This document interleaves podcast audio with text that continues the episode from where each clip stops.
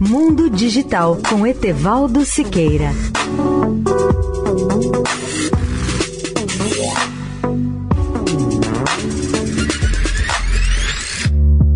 Olá, ouvintes da Eldorado.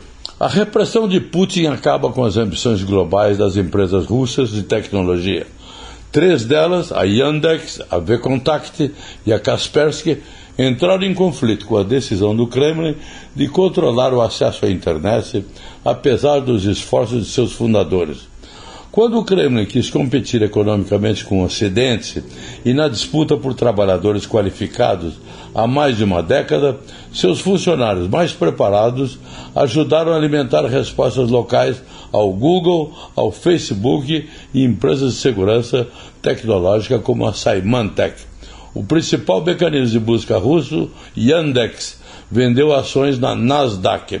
A grande rede social VKontakte recebeu um grande investimento da empresa de um oligarca quando essa empresa vendeu ações e a fabricante de antivírus Kaspersky Lab expandiu-se rapidamente em outros países para se tornar uma das exportações russas mais conhecidas.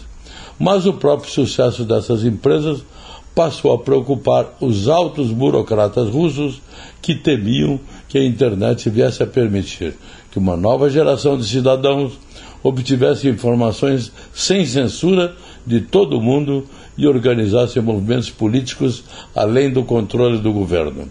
Esse temor tem desencadeado um ataque permanente do Kremlin com leis e regulamentos que inibem os gigantes da tecnologia de realizar seus projetos mais ambiciosos e de transformá-los em sombras do que poderiam ser. Leia o artigo especial sobre o tema no portal Mundo Digital Tudo Junto.net.br. Etevaldo Siqueira especial para a Rádio Eldorado. Mundo Digital com Etevaldo Siqueira.